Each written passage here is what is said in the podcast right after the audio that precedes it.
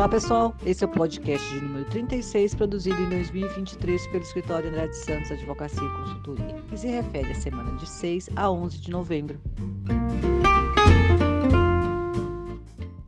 Bom, eu gostaria de começar esse episódio pedindo desculpas já pelo, né, pela minha voz, não está muito legal, mas é, espero que esteja de fácil, pelo menos, né, de compreensão, que ainda assim mesmo a fônica vocês consigam entender o que eu estou dizendo. Bom, nós temos eh, algumas novidades, né, do ponto de vista le legal, legislativo, e também algumas notícias interessantes que eu gostaria de compartilhar com vocês. A primeira é sobre a segunda etapa das medidas de segurança que a Receita Federal está implementando ao acesso ao seu portal gov.br. Nós eh, falamos num, num episódio anterior sobre o primeiro, a primeira etapa dessas restrições, e agora, eh, a partir de 1 de novembro, né, a a a Receita vai implementar a segunda etapa. Lembrando que, eh, são 3 etapas e e se espera que até o final de janeiro de 2024, eh, todas as restrições, ah, sejam implementadas e aí só se possa mesmo acessar o o o canal aí com o o acesso, né, ouro ou prata. Bom, eh no caso de desse mês de novembro, a partir do dia 1 houve um aumento na proteção dos dados, né, e das próprias informações dos contribuintes. E, a houve uma limitação aos serviços do ECAC. Para dezembro, eh, a se espera que que seja implementadas restrições para os seguintes, a funções: hã, os serviços de chat, então não vai poder mais bater papo ali com com um com um servidor, se não tiver, né, a cadastrado, se não estiver no no com o seu cadastro prata ou ouro. Serviço de adesão ao programa Empresa Cidadã, restituição de pagamento de DAI, isenção e opção para o regime especial de contribuição de tributação, eh, consulta de rendimento a a a informado por fontes pagadoras, consulta de pen de pendências ao CADIM e ao Sisbacen e comunicação para compensação de ofício. Esses serviços, a partir de 1 de dezembro, não vão mais estar disponível com senha e e nome de de usuário, né. Bom, essa essas medidas, né, a gente já sabe que elas venham aí, eh, s eh, pra trazer maior segurança, né, e proteção a ao aos usuários do serviço gov.br e as no as próximas etapas também serão informadas aqui na no nosso canal. Essa semana também nós tivemos uma prorrogação da nova carteira de identidade. Nós tínhamos uma previsão que, ah, eh, ela te eh, seria obrigatória, né, que todos os órgãos órgãos do governo adotassem a nova, eh, carteira de identidade a partir de 6 de novembro de 2023.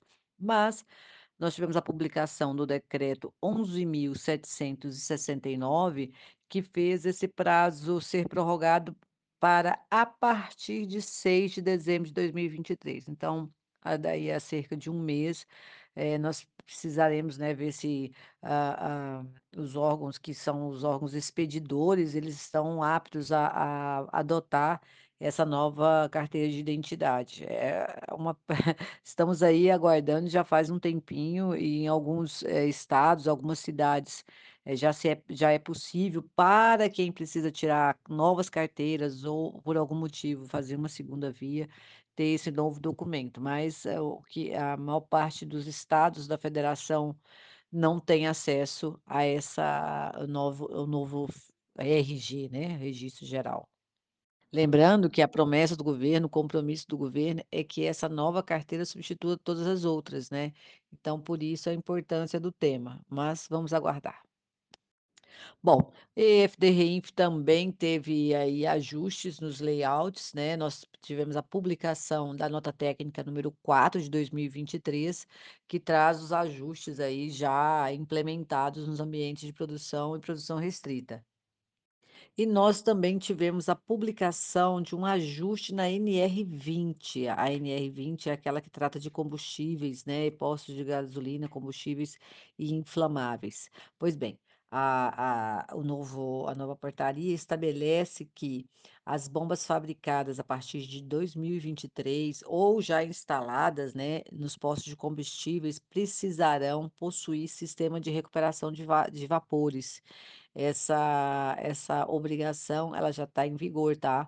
A publicação do dessa portaria, eh, foi aconteceu agora, né, dia 9, na quinta-feira, e já na data da publicação já entrou em vigência.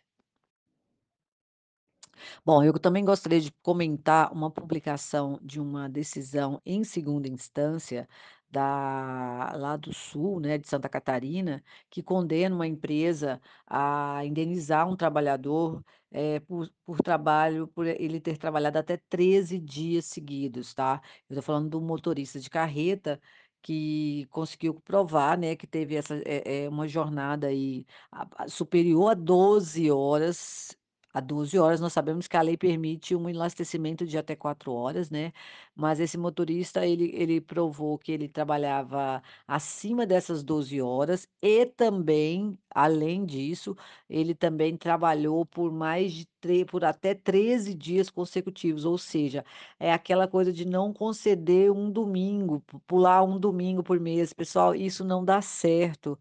Isso é considerado, eh eh, jornada extenuante. A a falta de intervalo do do, né, semanal de descanso dá indenização. Por quê? Porque é um dano existencial, é um a pessoa é privada de ter pelo menos um dia naquela semana que ela vai ter o convívio familiar, social, e e e a empresa ao, né, solicitar esse pagamen essa esse trabalho por tantos dias consecutivos sem folga, acaba incorrendo aí, praticando esse dano existencial contra o seu trabalhador e, eh eh eh, ingressar com a ação é muito difícil não ganhar. Né, o empregado não recebeu uma indenização, além do pagamento das horas extras, também recebeu uma indenização por dano moral, que foi o que aconteceu com esse trabalhador na segunda instância do Tribunal de Santa Catarina. Fica o alerta, e e eu comentei essa decisão aqui, porque ela faz parte também, eh, de um de um entendimento e de uma explanação, eh, num congresso que esse escritório participou essa semana. De fato, nosso escritório esteve presente no 19º Congresso de Direito do Trabalho Rural, eh, patrocinado aqui pelo 15ª Região, lá na cidade de Marília, São Paulo. E um dos temas que foram levantados lá, eh, trata justamente, né, da indenização por dano existencial por jornada exaustiva e mais, eh, por considerar inclusive como trabalho análogo ao ao escravo.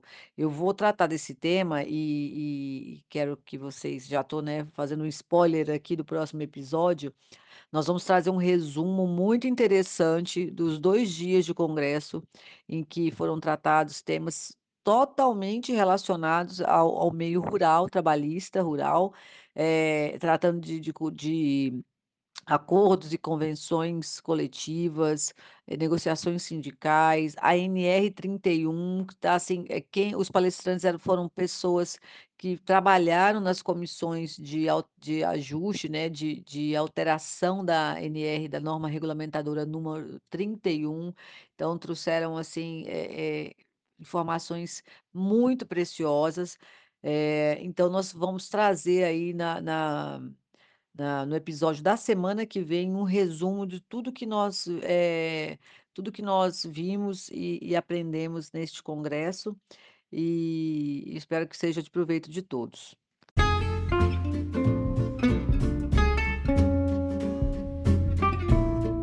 Bom pessoal, esses foram os poucos e rápidos temas que movimentaram a semana, eh, espero que vocês tenham aproveitado, e se ficou algum assunto, alguma informação que vocês desejam maiores informações, que ficaram dúvidas, que queiram trazer alguma crítica, né, aqui para o nosso canal, para o nosso o nosso podcast, por favor, basta enviar e-mail para atendimento@andradesantos que nós responderemos a todos os contatos. Desejamos a todos excelente semana, muita saúde e proteção, seguimos juntos.